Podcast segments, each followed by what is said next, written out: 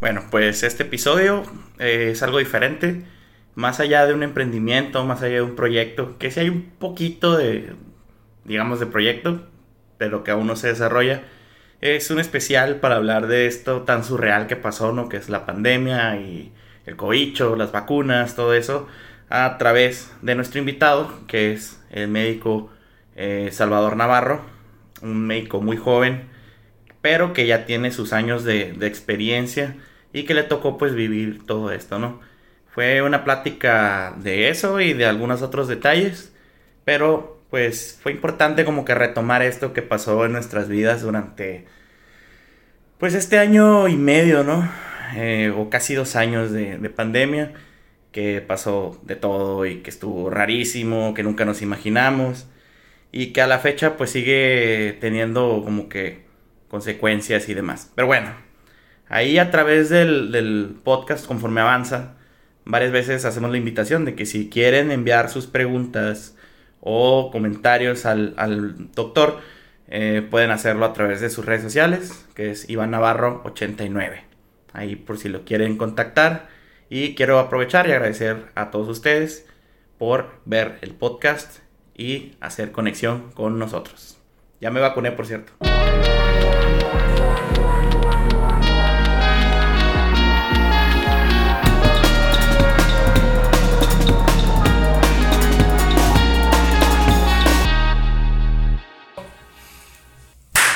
Bienvenidos a otro episodio más de Conexión.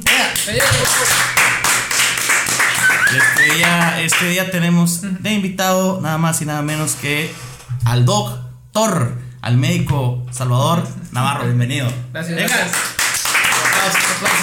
Ah, Muchas gracias por la invitación, por darme un espacio.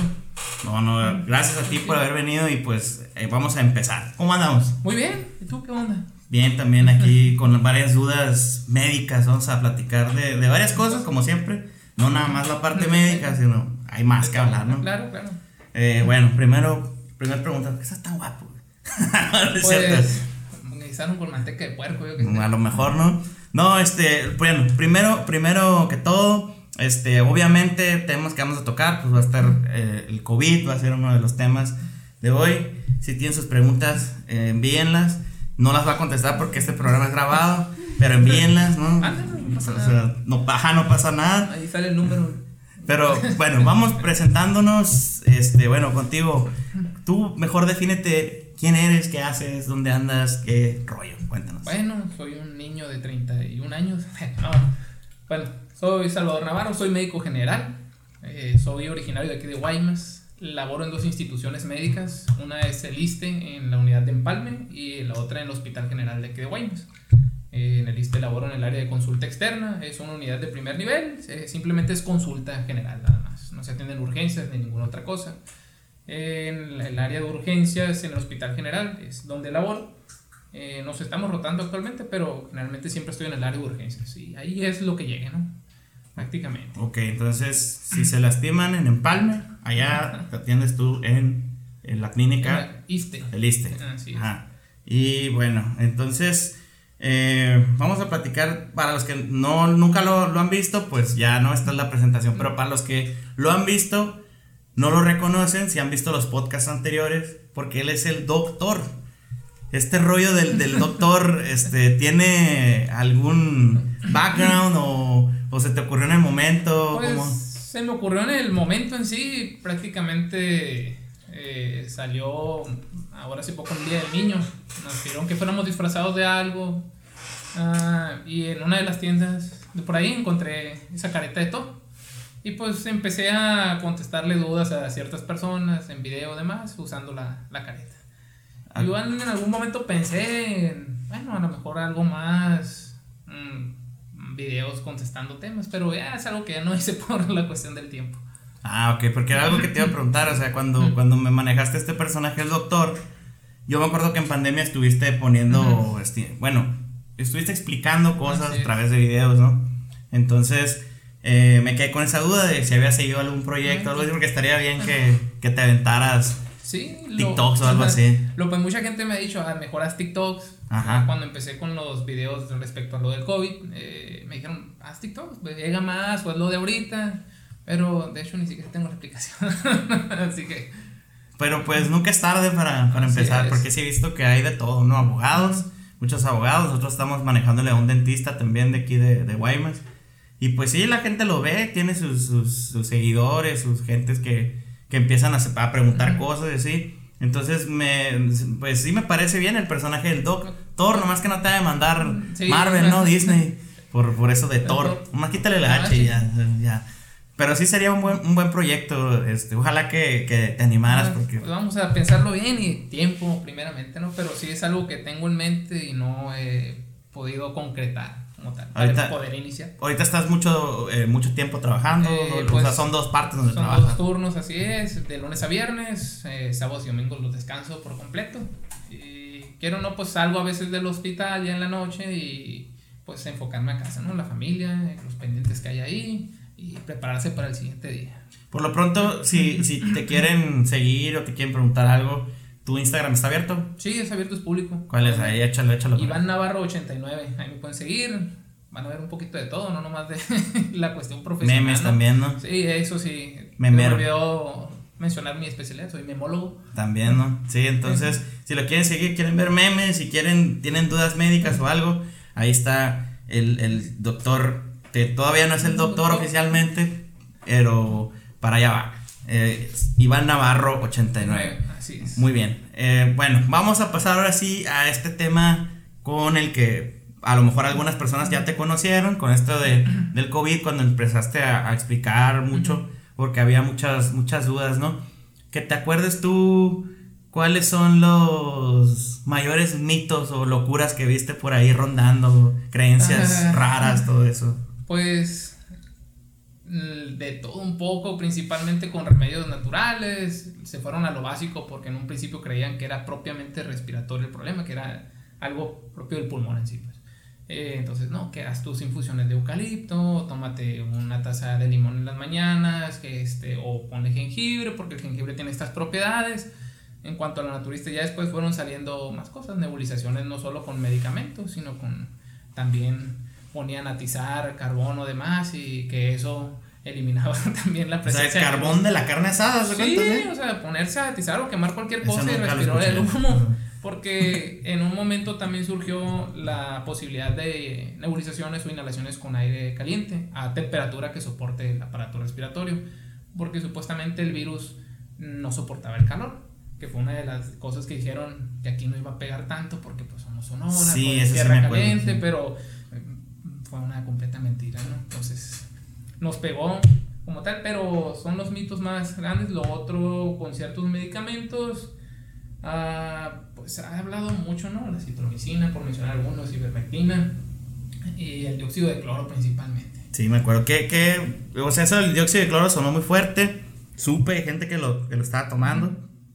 Se hizo mucho escándalo porque Donald Trump fue uno de los que mencionó algo al respecto.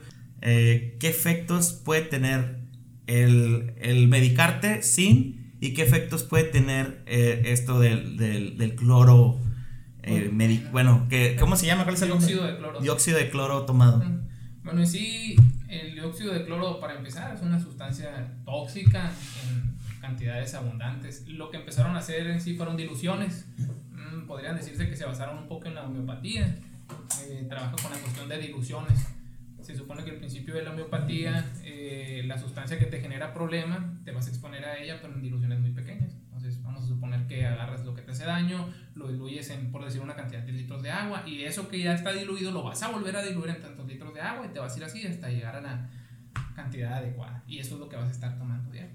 Con el dióxido de cloro pasó lo mismo, eran diluciones, pero el dióxido de cloro lo que hace va a todo, va a limpiar. Los que usan para limpiar normalmente la gente, cloro, ¿verdad? Así es. No es la misma molécula en sí, pero este, todo no te va a diferenciar de células tuyas a células malignas o virus, bacterias. Arrasa por completo. Entonces sí empezó a llegar gente con datos de toxicidad por el dióxido de cloro, principalmente inflamación de las vías respiratorias y lo asociaban que era el COVID cuando en realidad era una intoxicación por eso. Supe incluso que en trabajos de, de personas que conozco, les llevaron para que tomaran, ¿no? Así Y, y una de las personas que me comentó no se atrevió, atrevió a, a tomárselo porque estuvo leyendo y dijo, no, esto no me conviene, Así, ¿no? Entonces, el, la, en sí lo que se basó la gente era la funcionalidad, el funcionalismo, como le digo a veces. Es que le funcionó a fulanito, le funcionó a perengano, le funcionó a mangano. Pero eso no es suficiente sustento como para decir que es algo efectivo. Se tiene que hacer un estudio, un metaanálisis, agarrar una población suficiente de pacientes y lleva tiempo, lleva años. Y todo esto fue improvisado, pues, ¿no? Sí, así como muchos medicamentos que se estuvieron usando. Pero fue un boom. lamentablemente, pues sí hay colegas que apoyan el uso de esa sustancia. En general, ¿no? Desde médicos, químicos, enfermeros, de todo un poco.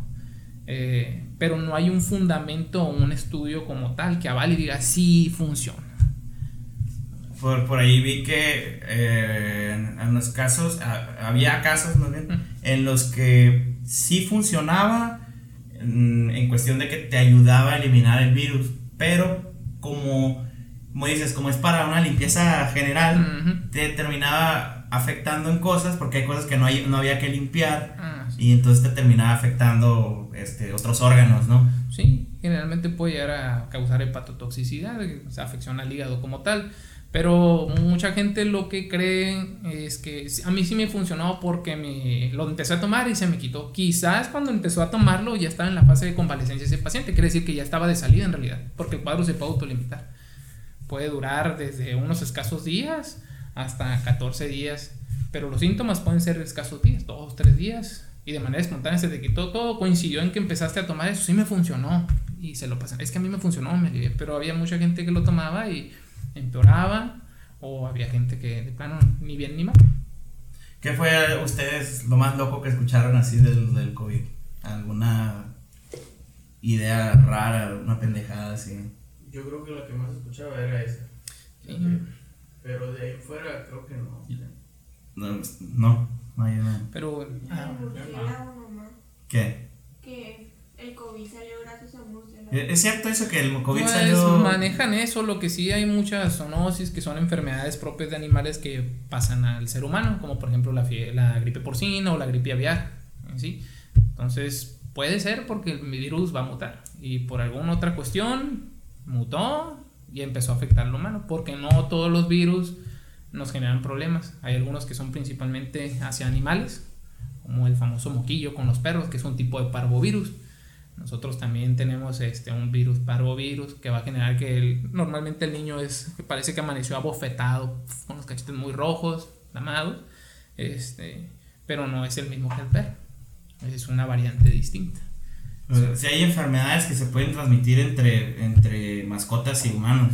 Mm, Pues no, bueno, sí. Porque sí. decían que el COVID le podía dar los gatos, por Sí, ejemplo. sí se vio que en gatos domésticos se, se encontró la presencia de COVID, pero no se ha documentado aún si del gato pudiera pasar al, al ser humano. Es decir, que el gato siendo portador contagia al ser humano como tal. Pero hay muchísimas, de hecho hace poco, fue la semana pasada, no recuerdo la fecha exacta, pero una nueva forma de gripe aviar. Otra, Otra. para variar. Vamos a regresar al 2009 otra vez con la influenza. Estuvo bien fuerte eso. Sí, salvo así, salvo te agarra desprevenido y pues Sí, es más que ahora estuvo más, como más fuerte, ¿no? Porque mucha gente decía, no pasa nada, porque cuando fue lo de la influenza, fue en el 2009. sí, más o menos. eh, no, a mí no me pasó nada. Sí, ¿no? Es lo que la gente pensaba.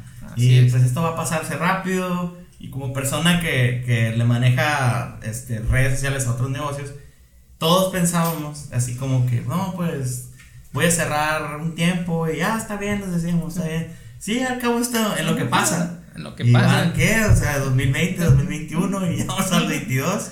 Así ¿Y es. cuánto más irá a durar esto? Pues, se piensa que pudiera consolarse ya para mediados de marzo del 2022, Ojalá. aproximadamente. Mm, Lo ideal es que ya se pueda implementar la aplicación de vacuna a menores de 12 años, que ahora en octubre, no recuerdo la fecha exacta, se me escapa, pero ya empecé el registro para poder vacunar a personas, o bueno, niños de 12 a 17 años.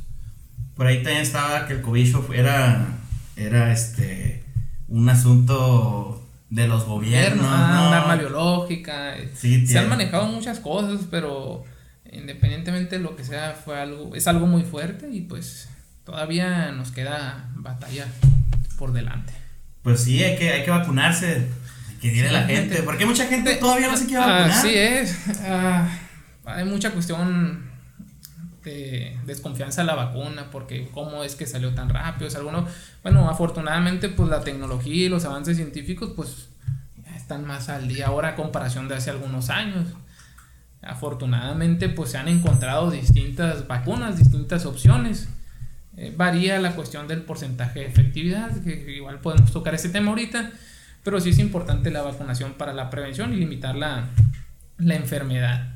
Ah, entonces, por ejemplo, México tiene eh, una tasa muy baja de tuberculosis meningia como tal, incluso llegó a ser de cero en, en algún tiempo por la aplicación de la BCG, la marquita que todos tenemos en el brazo, ¿no? Mucha gente se pregunta qué es eso. Sí. Sí, entonces la tuberculosis no solo es pulmonar, porque ah, tiene tuberculosis porque es un vato que está tose y tose y tose, enflacó. eh, No, nomás la tuberculosis puede ser generalizada, puede llegar a nivel de riñón, puede ser a nivel pulmonar, nivel cerebral. En niños es más común que llegue a generar problemas cerebrales, meningitis como tal.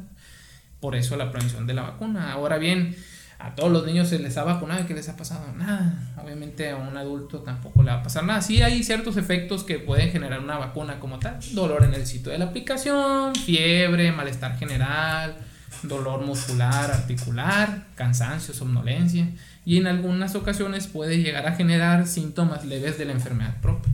Pero eso es por la exposición a, a la vacuna. Ya depende del sistema inmunológico de cada persona. Por eso ahorita la carrilla a los millennials de que, ah, no aguantan nada, pero por su sistema inmunológico, como es más reactivo, tienden a presentar más efectos secundarios a la vacuna. Sí, ya con- entre más grande, pues me imagino que, el, que más pasivo, ¿no? Así es. Todo esto de tus anticuerpos y todo. Sí. Tu metabolismo en general. Exactamente, pero sí, vacúnense.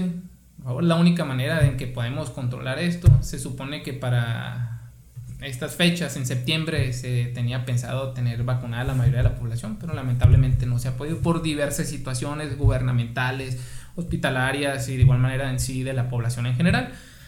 Pero no hay otra manera. No hay un medicamento actual que digas esto te va a quitar el COVID, tienes que tomar esto.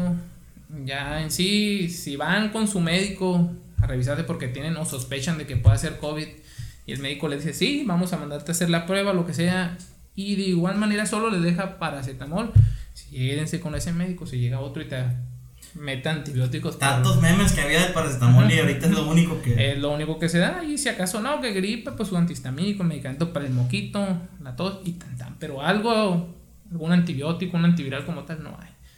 Y hay muchos medicamentos que conforme fueron saliendo, pues fue un boom. Ah, una dexametasona, por mencionar uno, salió y desabasto en todos lados. ¿Y es para qué es originalmente? La dexametasona es un medicamento esteroideo que sirve más que nada como anti, bueno, es un antiinflamatorio esteroideo que va a ayudar principalmente a desinflamar a nivel general, pero principalmente las vías respiratorias. Generalmente lo pueden usar en procesos alérgicos, por ejemplo. Ah, tiene rinitis alérgica, se le suelta el moco en cambio estacional. Aparte de su medicamento tomado, pues se le puede poner uno de esos- una dosis y tiende a resultar un poquito más rápido a que se le quiten los síntomas.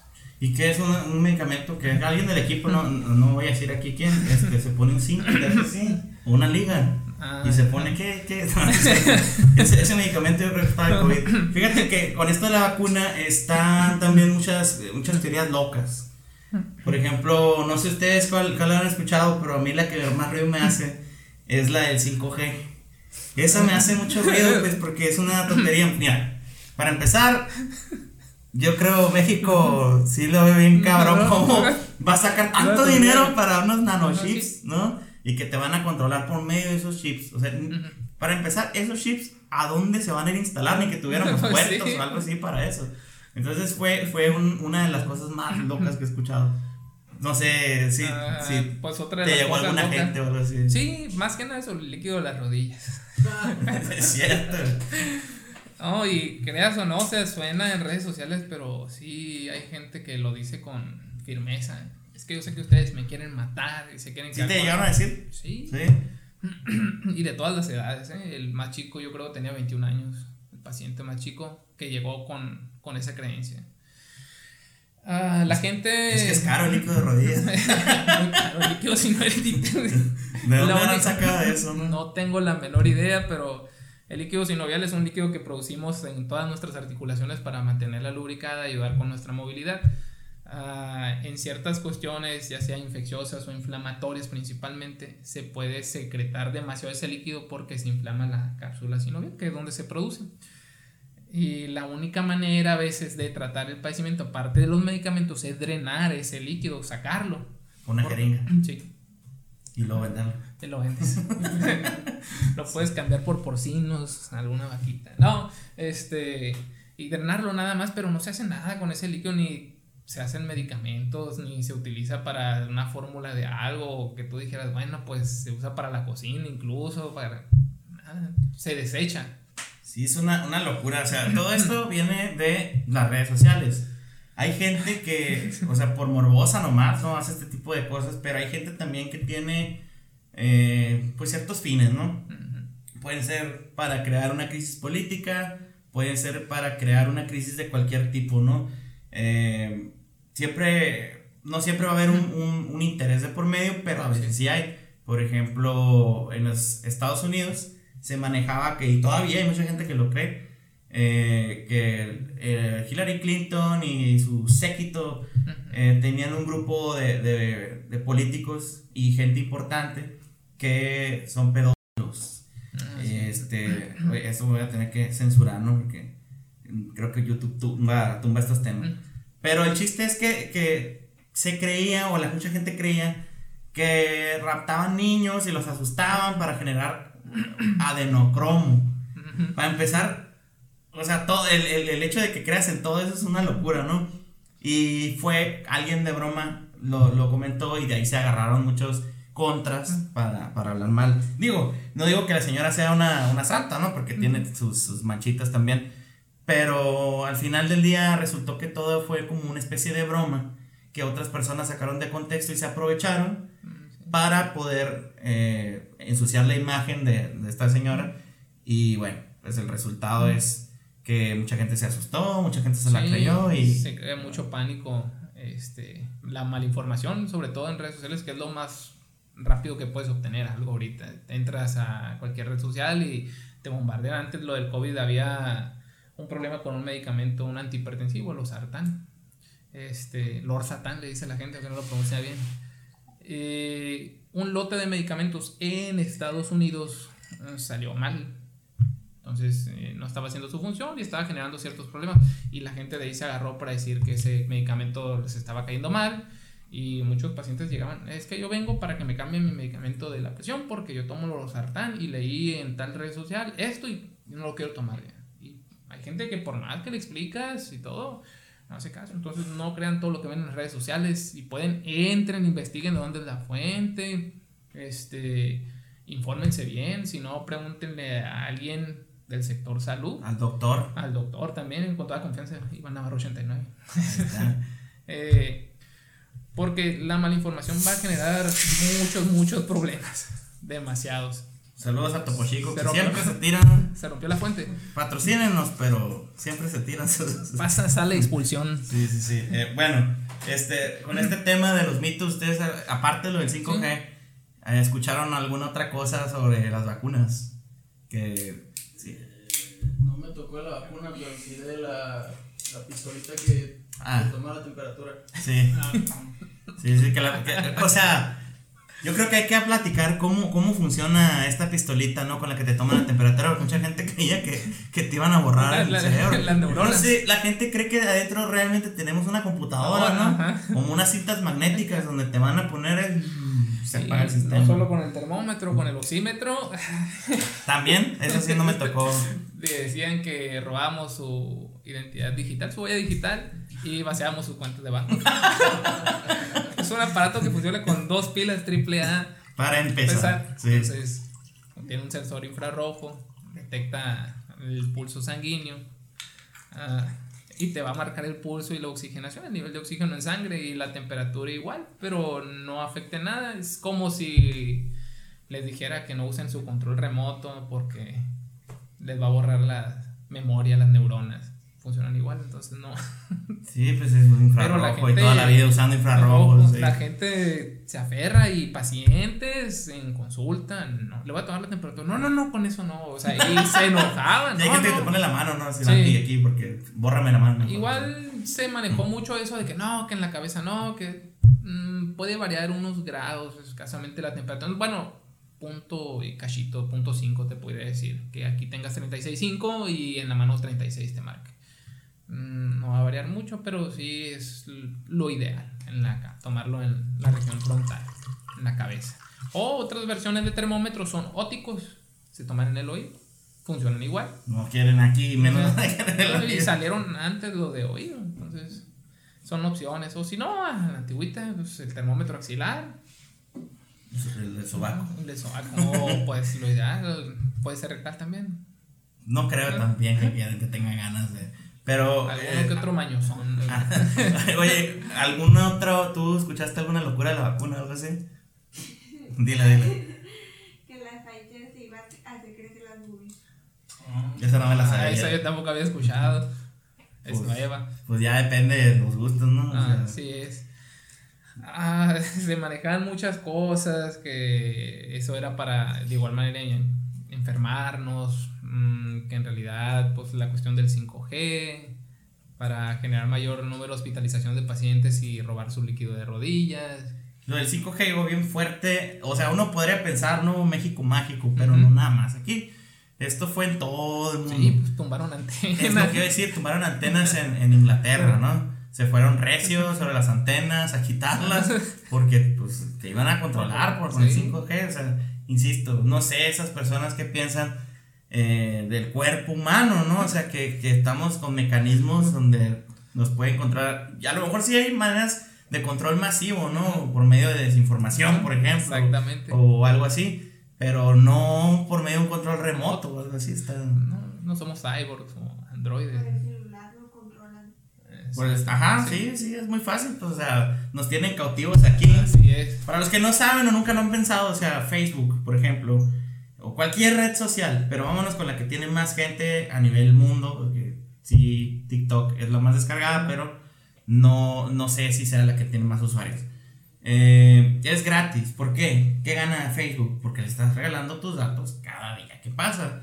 Cada vez que tú le das me gusta a lo que sea, a un video, reaccionas y demás, cada vez estás regalando más y más datos, sabe cuántos años tienen, qué te gusta, con quiénes te juntan, qué le gusta a la gente que, que se junta contigo, qué intereses tienen en común, cuántas veces te has casado, divorciado, cuántas relaciones has tenido, si engañas, hasta, hasta saben esos datos, si engañas o no engañas a, tu pareja, y son datos que nosotros les estamos regalando constantemente. Y si hay algo ahorita que es la moneda de cambio más, eh, que más deja, es los datos. Entonces, abusados, abusados con, con esa cuestión. Luego lo platicamos con, con Eduardo. Saludos para, para el buen Eduardo. Este, Eduardo Mejía, que Eduardo está invitado también para platicar esos temas. Así que, aguas, el control no es por medio de vacunas, ¿no? No. Ahmed, algo que has escuchado locochón así de las vacunas o... Pues ya dijeron las más chidas. ya no tienen caso las otras, ¿no? Entonces, pues ahí está. Eh, ahora, otras dudas que yo sé que, que mucha gente tiene. Y se hizo mucho escándalo también con esto. No tanto como lo del 5G, así. No está tan extremo tampoco. Pero es sobre la efectividad de las vacunas. Ya ves que pusieron diferentes. ¿A ustedes cuáles les tocó? Pfizer. Simón. Ah, Pfizer, luego está otra. ¿Le La, boobies o, o no? Dale un teclado. Ah, Estrenando, estrenando boobies. Este. sale, sale barato, ¿eh? Sí. Sale barato.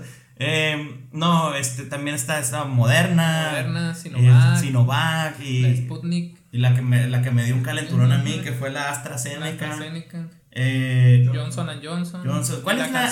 ¿Cuál es la diferencia? O sea, mucha gente dice esta no sirve, esta sí sirve. Ah, lo que se basa la gente es la cuestión de la efectividad que se ha puesto sobre la vacuna. Normalmente te manejan una efectividad en general contra la enfermedad, pero hay que ver otros datos.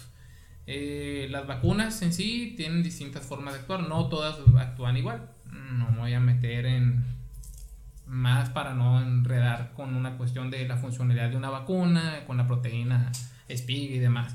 Pero Hay vacunas que son de dos dosis, hay vacunas que son de una sola dosis. La efectividad varía mucho de una vacuna a otra. Normalmente las de dos dosis se ha visto efectividad de hasta el 97%, algunas de 95, otras de 96. Generalmente las de una sola dosis se ha manejado efectividad de 68%, 70% y la gente, no, pero ¿cómo? Yo quiero la que tiene efectividad del 98% o 97%, que generalmente la que más suena es Pfizer.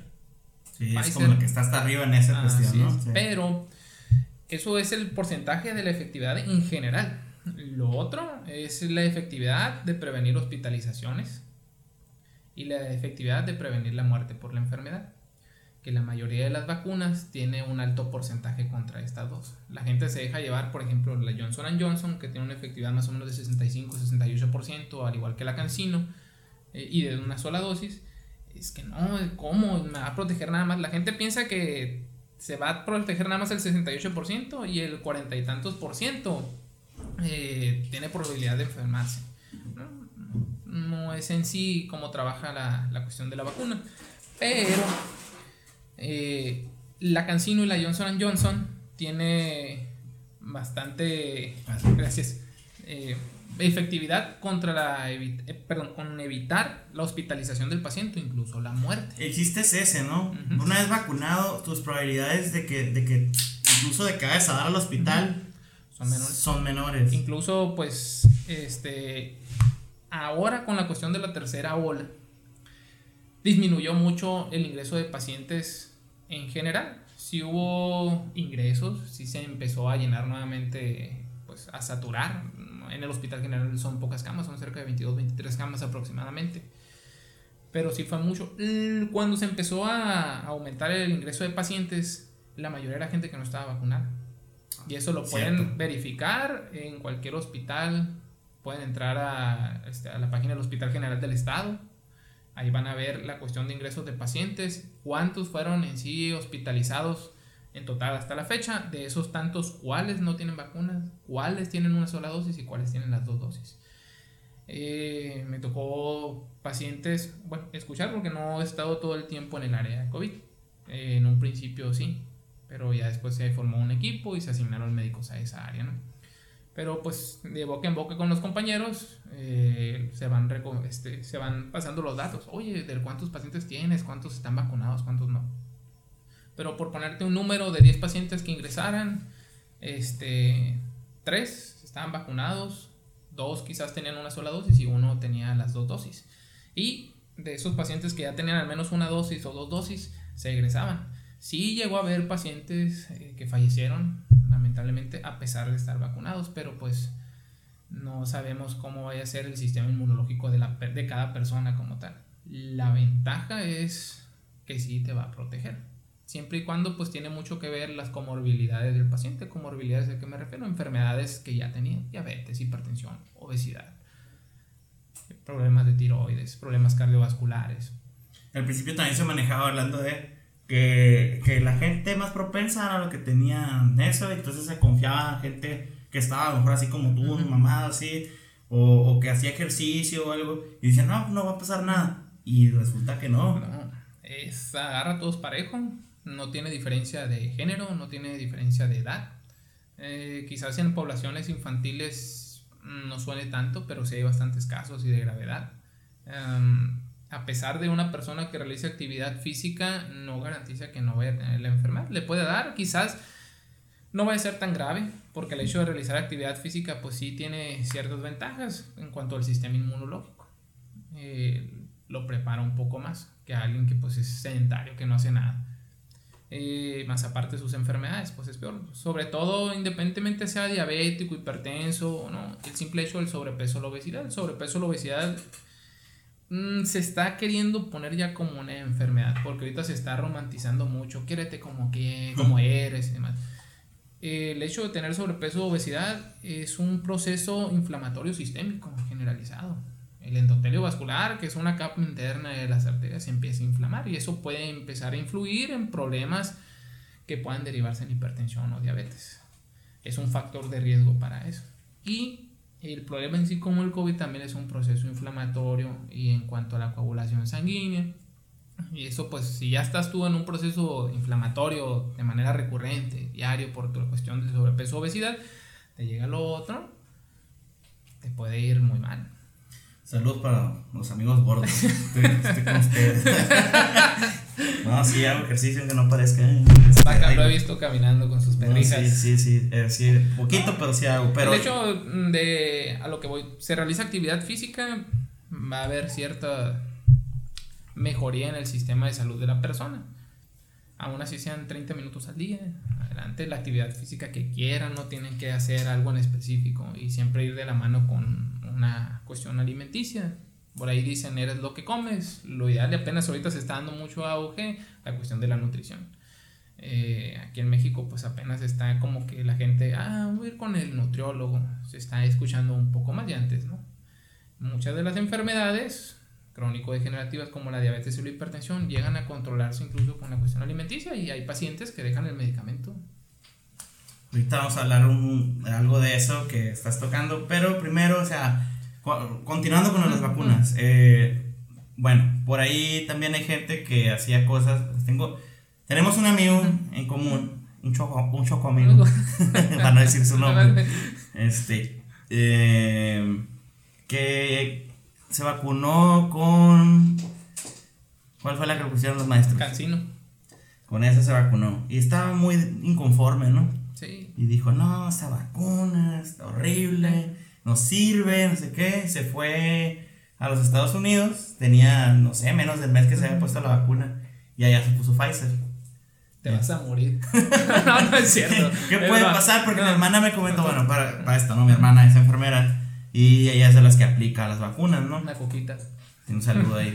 Este, bueno, el caso es que mi hermana me contó que eh, como había desabasto, perdón, desabasto de, de Pfizer, eh, estaban combinando Pfizer con, con este Moderna con, o AstraZeneca. con Astra, ajá.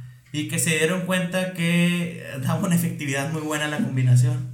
Eh, Pero eso es algo que te tienen que decir, ¿no? No tienes que decidirlo tú de me voy a poner este y luego me voy a poner de otra, ¿no? pues mm, o sí, pues. Aquí en México todavía no, porque vas, ah, te pusieron el tal biológico, te tienes que esperar a que haya una vez, este, que lleguen las fechas para la aplicación de la segunda dosis y ese te tiene que tocar. Pero sí pasó la cuestión del desabasto. Eh, actualmente en Europa todavía está en periodo de estudio, pero a la población juvenil, te hablo de 18 a 30 años, se les está invitando a que se apliquen una dosis de un biológico y la segunda dosis de otro. En todo caso, las vacunas que se manejaron fue Pfizer y AstraZeneca. Les decían, la que te pongas primero, la segunda dosis te pones de la otra. Y curiosamente se está viendo eso, que tiene una mayor efectividad. Hay mejores resultados, pero todavía no hay un metaanálisis concreto que diga, ah, sí funciona para todos. Otra vez es experimental, Ujú. por lo mismo que el proceso ha sido muy rápido. Así ¿no? es, ya mm, gente que lo ha hecho así como esta persona, este querido amigo. Hay mucha gente que lo ha hecho, se va a Estados Unidos a aplicarse la segunda dosis de otro biológico. de Y el que yo sepa no le pasó nada hasta ahorita, ¿no? Pasó algo muy chistoso, pero fue una casualidad que le salió otro ojo aquí. no, sí le pasó, le pasó algo en el, en el ojo, pero creo que no tiene nada que ver, ¿no? Entonces fue una casualidad, pero en sí yo lo, lo que sé es que está bien. Bien. Sí, hasta ahorita pues no ha habido reportes francos que haya habido un problema serio con la aplicación de dos vacunas distintas. Ya es cuestión de cada quien, si lo quieren hacer adelante, Ah, pero aquí en México no se puede todavía. Eh, Te pones Pfizer y tu segunda dosis va a ser esa y hasta que llegue el lote. Ah, de hecho, también se está hablando de la aplicación de una tercera dosis para todos aquellos que tienen vacuna con dos aplicaciones y aquellos que fueron Cancino Johnson Johnson, una aplicación de una segunda dosis que se busque que trate de ser a los seis meses. Aún no se han confirmado fechas, pero están viendo que también da muy buenos resultados. A ver, yo apenas me voy a poner la segunda, con la primera sí me fue, pues mal, ¿no? O sea, en el aspecto de que me sentí mal, pero no, no, no creas que me dio miedo que piense, ¿y para qué me la puse? Al contrario, ¿no? Siento que, que el hecho de que me haya pegado así fue como, oh, pues ando bien Sí. del sistema Sí, mucha gente también tocó eso. eh, no sentí nada. Te pusieron agua. O no era vacunar una vacuna, te están inyectando otra cosa. Eh, depende del sistema inmunológico pues, de cada persona. Eh, la mayoría me tocó que mayormente mujeres comentaran dolor de cabeza, hablando de Pfizer, ¿no? Que fue lo que nos pusieron al personal médico, bueno, al personal del área de salud. Eh, dolor de cabeza, cansancio, agotamiento, somnolencia, sueño. A mí, aparte del dolor en el brazo, que generalmente la mayoría dijo, me duele todo el brazo, la primera dosis. Y en cuanto a hombres... ¿Qué te pasó, Sí, sí, sí. La segunda. A las dos. dos. Las dos. Y que generalmente los efectos es, eh, por posterior a la aplicación de la vacuna de la que sea, dolor en el sitio de la aplicación, el cual puede ser en todo el brazo, dolor de cabeza, puede haber náusea, puede haber mareo, malestar general, la sensación del famoso cuerpo cortado, que son dolencias musculares o articulares y puede llegar a haber fiebre. Se maneja con cualquier medicamento que ayude a controlar la fiebre. Ya no les voy a mencionar tanto el paracetamol, pero usar ibuprofeno si quieren o metamisol sódico para controlar la fiebre o el baño que sería lo ideal bañarse estarse en, estar en contacto con el agua al menos 20 minutos no les va a llegar un cuentón de la sed pero 20 Oye, minutos Tuve, tuve eh, pesadillas y calenturón y no, me fue bien mal. Pero, o sea, a la vez llegué a pensar, bueno, es una buena señal de que está haciendo su efecto la, la vacuna. Aunque, como dices, no necesariamente te tienes que, Ah, que sentir es. En mi caso así fue, ¿no? Pero, eh, pues sí sabí, he sabido de gente que, que no, que nomás el dolorcillo de brazo, que a lo mejor no lo podía mover tanto, cosas así, pues, ¿no? sí leve. generalmente ya con la segunda dosis puedes presentar los mismos síntomas pero más leve todavía entonces para que te vayas mentalizando con el- lo que sentiste Sí, sí, sí, ya con la segunda dosis que espero me toque pronto a ver cómo, cómo nos va. Y otra cuestión, hablando de las vacunas, mucha gente todavía tiene creencia de que están las contraindicaciones, a quienes no se les puede poner. Actualmente la única manera en que no te van a poner tu vacuna es que estés padeciendo de COVID en ese momento, que hayas salido de la enfermedad, pero estés en tus 14 días de recuperación. ¿Cómo vamos a saber esto? Te hicieron pruebas, saliste negativo, no tienes síntomas, pero tienes que esperarte al menos 14 días todavía. La otra es este, que te hayan aplicado sangre en el último mes o en los últimos tres meses o que te hayas aplicado cualquier otra vacuna, este, influenza, tétanos, en el último mes. Y se hablaba antes de embarazadas, pero ya no. Actualmente a pacientes embarazadas se les puede poner. El otro, no me acuerdo si lo mencioné, fiebre como tal. Si tienes fiebre no te van a poner la vacuna. Eh, las embarazadas se las pueden aplicar, de hecho se les está dando prioridad. Y se ha visto la ventaja de que los niños que nacen de madres este, inmunizadas salen ya también vacunados, o sea, salen con defensas. Es una ventaja hasta ahorita. Ya la cuestión de diabéticos, hipertensos, personas con enfermedades inmunitarias, lupus eritematoso, artritis reumatoide, se les puede aplicar la vacuna sin inconveniente. ¿Tienen alguna duda antes de, de continuar con el tema, con otros temas? ¿Alguna duda sobre vacunas, COVID o algo así? Nada. No, yo no. Ahmed, Bien. ya, ya sabemos todo. ok, bueno, y si no saben, ya saben, ahí con el, con el doctor Salvador Navarro. Eh, bueno, este, vamos a, a pasar ahora. Ya nos contestaste las dudas de COVID y todo. Todo médico se tiene que actualizar, todo médico tiene que aprender esto nuevo, pero ¿cómo empieza un médico? En tu caso, ¿cómo fue que dijiste quiero ser doctor, médico?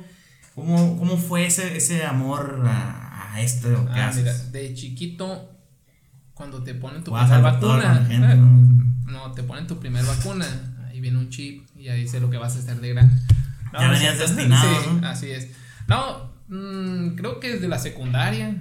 Pero antes nunca dijiste quiero ser otra cosa, sí. Sí, siempre tuve la duda de qué elegir. Si docencia por mis padres eh, o la medicina. Mm, docencia dije, bueno, puede haber la facilidad, pero quiero saber qué onda con medicina.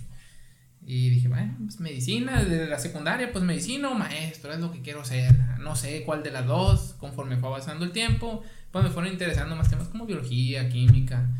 Eh, mm, no sé si te tocaron eh, unos videos o pasaban la caricatura, no me acuerdo en qué canal, La vida es así, se llamaban. Y hablaban del cuerpo humano. Hablaban de historia en general, pero a veces hablaban del cuerpo El humano. viejito barbón. Ándale, Sí. ese mero. Entonces, Sí, sí, me acuerdo. veía las caricaturas, mis papás me compraron los libros y los VHS y pues ve explican. de hecho, sí, sí, Sí. me acuerdo. sí, Ahí te explican todas las funciones del cuerpo humano y demás. Y me fue interesando más el tema. Y más y más. Hasta que ya llega la cuestión de, a ver, ¿es porque me gusta o quiero ayudar a la gente o quiero ganar bien? Mm, y no me quise quedar con la espinita, dije, medicina primeramente. Y ya hablé con mis papás y les comenté que pues si se podía la cuestión de entrar, si decía yo ya estando ahí que de plano no era algo para mí, ver la posibilidad de cambiarme de, de carrera. Pero llegué, me gustó el plan de estudios porque no, no estudié aquí en Sonora, yo estudié en Ensenada, Baja California, en la Universidad de Xochicalco, hice mi intento en la Universidad de Sonora. Quedé en lista de espera porque fui de los últimos exámenes que se presentan. Eh, se dio recorrimiento de un solo lugar, así que del número 20 de espera me moví el 19 y pues inténtala el otro año, me dijeron. Para los que no saben, eh, medicina es una de las carreras con menos vacantes, por así decirlo, y donde es muy difícil quedar, ¿no? Muy, muy, muy difícil. Mucha competencia, pues mucho. Afortunadamente, hablando de la Universidad de Sonora, ya hay otro campus, el campus Cajeme, en Obregón. Este, y eso también ya de puro, porque pues prácticamente todo Sonora viene a tratar de quedar en la, la máxima casa de estudios del estado, la Unison. Después de mi intento, bueno, dije, me daban la opción de irme a eh, tronco común y brincar a biología porque ni enfermería me dejaban brincar. Yo dije, bueno, podría brincar a enfermería y de ahí ya pido mi cambio a medicina, que se podía hacer eso. Eh, pero lamentablemente no. Entonces eh, dije, bueno, otra universidad pública, ni modo, hasta Mexicali, la UABC, la Universidad Autónoma de Baja California. Llegué, hice el examen, eh, quedé. Pero me dijeron, bueno, sí, te dio el puntaje, pero son 180 lugares para ingresar nada más y 40 son para foráneos y los 40 foráneos ya están. Pues bueno, Otra gracias por participar, que te vaya bien. Y sí me dio para abajo, honestamente, porque bueno, dije, me voy a atrasar un año, era lo que yo no quería. ¿Qué otra opción? Mm, mi papá fue el que se dio cuenta, mira, esta es tu universidad, es, este, es privada, podemos preguntar, ver las opciones y si se puede, adelante. Pues ya fuimos, este, preguntamos de todo, cómo está la cuestión del costo, ver la renta ya. Pues dijeron, sí se puede, te vamos a apoyar. Me fui para allá en Ensenada. Me gustó porque la, el plan de estudios que tenía, porque yo decía, bueno, puedo empezar y hacer el intento el siguiente año en Hermosillo y regresarme. Pero me gustó el plan de estudios y me quedé, me fue gustando más la carrera. Sí, me di mis golpes contra pared porque quise hacer lo mismo que en prepa o en secundaria en cuanto a la cuestión de, de estudios. Mm, sí tienes que enfocar, no te voy a decir a 24/7, 24/7, 24/7, pero sí tienes que dedicarle más. Pero bueno, para, para los que tienen la duda o por si algún día algún morrito ve este, algo de esto, medicina, por ejemplo, en tu caso, que fue en una escuela privada, no, no es una carrera económica, ¿no? Mm, No, o- bueno, hablando del medio privado, no, ahorita sí está bastante elevado el costo, la mensualidad, en comparación a una escuela pública. Es mucha la diferencia. Eh, hay mucha competencia, ¿no? Como en todos o en cualquier carrera, me imagino, tal universidad con esta. El brinco donde quieres verle. Y el hábito no hace al monje. Así que si tú, quien quiera que me esté escuchando y dices, bueno, quiero estudiar medicina, donde entres, donde sea. Simplemente te tienes que abocar y en la universidad que tú quieres.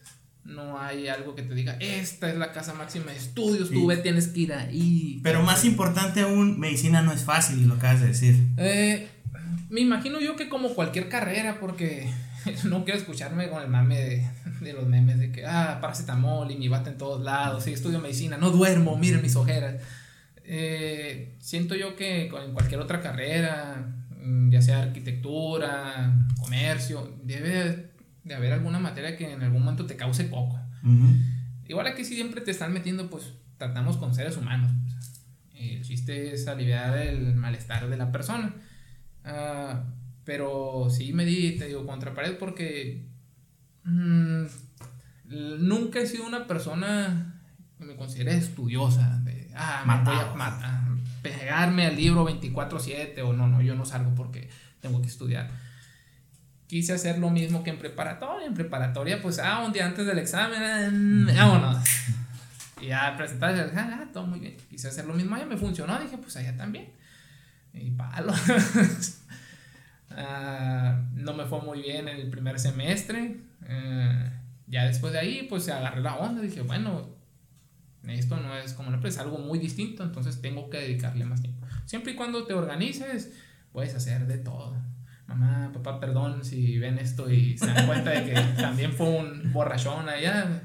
Pues es que es parte de, ¿no? También, o Así sea, es. cuando, cuando te vas de, de foráneo, que aquí se nos va a ir de foráneo un, un miembro del equipo, este, aprendes cosas nuevas y Sí. entre esas cosas está también esa onda de tienes la libertad completa, Así ¿no? es. Y, y pues la verdad, esta, esta onda de, de estar libre a veces se confunde con libertinaje, Exactamente. pero es parte del aprendizaje, porque o te quedas en ese, Ah. en ese avión o te compones, ¿no? O te bajas y agarras el otro porque sí, solo, ¿quién te va a decir qué hacer, qué no?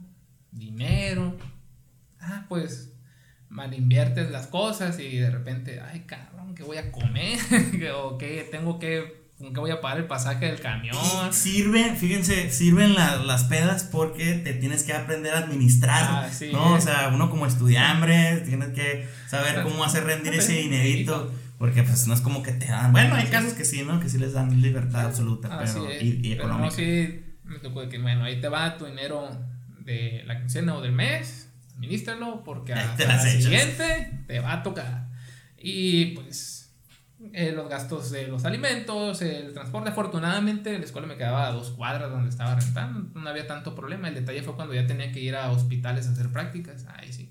Pero no falta quien tenga carro, te acoples con el compañero, que pues te damos para la gota entre varios y en un bochito van hechos bola como Es lo 15 máximo, canijos. lo máximo, sí, sí, sí. Es, pa- es una parte muy bonita de, esa etapa, de conocer gente, salir, y divertirte y todo eso. Y mucha gente cree a lo mejor que en medicina no te puedes dar esos eh, gustos, porque, pues es un gusto al final del día. En tu caso, Así es. afortunadamente, sí hubo gustos, ¿no? De ese Así tipo. es. Sí, pero no crean que es estar quemándote las pestañas todo el día, los 365 días del año. Mientras se organicen, no hay ningún inconveniente. Y hay gente que sí se le puede dificultar más la cuestión del estudio en cualquier carrera. Aparte, aparte todos somos diferentes. Por ejemplo, yo que te conozco de, pues, de toda la vida, porque yo, lo, pues es mi primo, ¿no? Por si no saben. Yo soy su papá. no, este, yo lo conozco de toda la vida. O sea, somos primos y muy cercanos y todo eso. Y yo sé que él es una persona que, de ese tipo de personas que tienen la facilidad o una memoria prodigiosa de aprenderse cosas muy fácilmente, que pone una atención extrema en, en detalles y, y se los aprende. Y, y, o sea, y le batallaste, pues, Ah, ¿no? sí. O sea, porque todo la- lo que fue la primaria, la secundaria, la prepa, buenas calificaciones siempre, en la secundaria así, primeros lugares, primaria igual. Llegaste aquí, te das cuenta que es otro rollo. Así es. Pero, o sea, habrá gente que, que así como tú creías, para ellos sí fue así, ¿no? Así. Así que fue, ah, pues no estuvo tan difícil. No, sí tenía, tengo compañeros egresados de ahí que hasta la fecha sigo asombrado de su capacidad del intelecto porque a veces con cosas que yo me daba contra paredes, ellos muy fácilmente las digerían, las interpretaban, las comprendían y yo, pues ¿cómo? Pero pues ya es de cada quien también, la facilidad de aprendizaje, su método, lo que sea, pero de que se puede, se puede. Así es. Y mitos sobre, sobre los estudiantes de, de medicina. Eh, hay mitos de que uno, uno de los mitos es que te encierran con los muertos, ¿no? En la morgue cosas así. ¿Es cierto o no es cierto eso? Te hacen dormir con uno. ¿Es cierto eso? No, no es cierto. No, eh, bueno, al menos en la universidad donde yo estuve, pues sí estaba limitado a la cuestión de un cadáver. Eh, lo donan los familiares, si no querían al familiar, lo, lo regalan. No, no es cierto. En la CEMEFO, el Servicios Médicos Forenses, los cuerpos que nunca reclamaron, que no se encontró familiar, mm, desconozco cuánto es el tiempo límite, no les voy a mentir, para que puedan reclamar el cadáver. Y aparte, pues de que no tenga identificación ni nada que no sea un familiar, entonces se pone en conserva ese cuerpo y así como el Capitán América lo pone en el ar un ratito y se dona a ciertas universidades. En mi universidad nada más se daba un cuerpo, entonces todos los grupos practicábamos con el cadáver. Pero sí, cuando llegó cadáver, ¡eh! Todo el mundo, vamos, llegó cadáver. En primer semestre, mm, iba saliendo de la cafetería con dona, un vaso de chocolate caliente. Ah, pues vamos. Y, ¿puedo pasar con esto? Sí, adelante, pasa. Y ya, el cadáver lo descubren. Y pues eh, sí es distinto el hecho de ver algo en una película a verlo en vivo y en directo, porque pues nada que ver, está maquillada la persona, son muy distintos los matices y tonos de la piel, ya pues sin la circulación de la sangre, que le hayan retirado algunos órganos, y de repente pa, pa, empezaban a desplomarse uno que otro. ¿Ah, sí? impresión, sí, eso sí pasó. Gente de que me tocó una compañera que no, yo medicina, lo, me tatúo medicina aquí.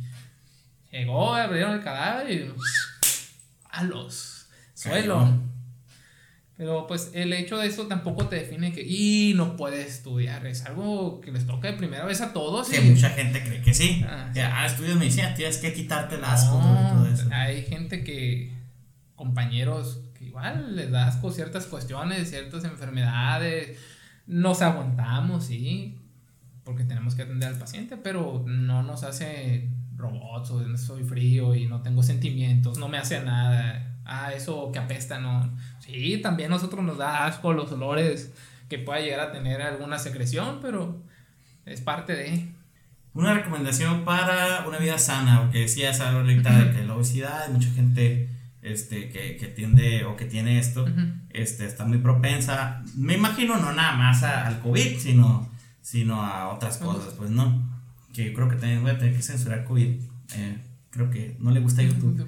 Eh, pero, pero bueno, recomendaciones para tener una vida, una vida más sana, doctor. No se masturben tanto. no, no es cierto. no, si lo quieren cortar, problema. Eh, bueno, recomendaciones, principalmente la alimentación. El- ah. ¿Ya no? Ah, es que está. Ah, perdón. ya, ya. Bueno, recomendaciones como tal, lo primero la alimentación. Es lo primordial, como les dije anteriormente, eres lo que comes. No se le da la importancia real actualmente en México a la nutrición que debería tener. En algunos otros países, aparte de que te ve tu médico familiar, te derivan a los distintos servicios. Uno de ellos es nutrición. ¿Todavía se oye? En la patita, pero ya se detuvo. Ah, Ah, Entonces no va a tocarla ahí. Bueno, entonces Alimentación. La alimentación principalmente, la actividad física que va de la mano. Eh, se recomienda 30 minutos al día, puede ser diario, al menos 3 a 4 veces por semana. La actividad física que quieran, no tiene que inscribirse en un gimnasio, no tiene que ser a fuerzas correr, alguna actividad que te guste, caminar. Jalón de ganso, ¿no? Ajá. Bueno, ya depende. Luego un brazo más grande que el otro. Por eso siempre hay que compartir. Para que sea simétrico la cuestión, ¿no? Pero principalmente esas dos funciones y obviamente pues eh, limitar ciertos vicios. Mm, todo con medida. Cigarro malísimo. Mm, sí, es un vicio pues que no te va a traer algún, bueno, quizás la persona yo lo hago porque siento placer, me quita la ansiedad, pero a la larga tiene muchas consecuencias. Y no desayunen con coca. Con Coca-Cola, eh, pues también eviten el foco Digo crispy. Coca-Cola. El foco crispy y las encricoladas. Pero no, es que, es que hay en gente México- que sí se desayuna todo todo, Coca-Cola. todo el día, incluso lamentablemente personal de salud, o sea, que prefiere beber Coca-Cola a agua y pues no es sano, o sea, si está bien, dense su gusto, tómense la soda que ustedes quieran, pero como les digo, todo con medida. Pero son las recomendaciones principales que te puedo dar. Aliméntate bien, realiza actividad física y ten un buen periodo de sueño. Y vacúnate. De 6 a 8 horas. Vacúnense contra el cobicho. Y salud mental sobre todo, que es otra cosa Oh, que se tiene que importante. ver aquí en México. El burnout que tienen todos los trabajadores. O en casa ahorita con la cuestión del cobicho, sí es algo que ha estado teniendo mucho problema. La cuestión del estrés, estar encerrado, la inquietud, ansiedad, el estrés del hecho de que no estás teniendo un ingreso económico porque pues esto te tumbó tú el único ingreso que tenías y estás buscándole por otros lados. Afecta mucho y de aquí se derivan muchísimos más problemas de salud. Pero siempre, siempre, siempre algo o alguna actividad, lo que tú quieras, que te ayude a relajar. Darte tu tiempo en el día para relajarte. El jalón de ganso también. Exactamente. Así que está. Las recomendaciones del doctor Salvador Navarro. eh, médico general, que una vez más, eh, Iván Navarro 89 en Instagram, si tienen una duda, si lo quieren seguir, si quieren ver memes, muy memero, este, y pues buena información también. Entonces, muchas gracias, Chava. Volvemos en otro episodio porque, por ejemplo, queda lo de salud mental. Así es. Y va a haber algunos otros temas que hablar, eh, muchos temas. Eh, bueno, por lo pronto nos retiramos. Muchas gracias. No, gracias a ti por la invitación y por el espacio. Espero y si salen dudas, con toda confianza, ahí pueden seguir en las redes sociales. Ya estás. Entonces, un aplauso y nos vemos. Adiós.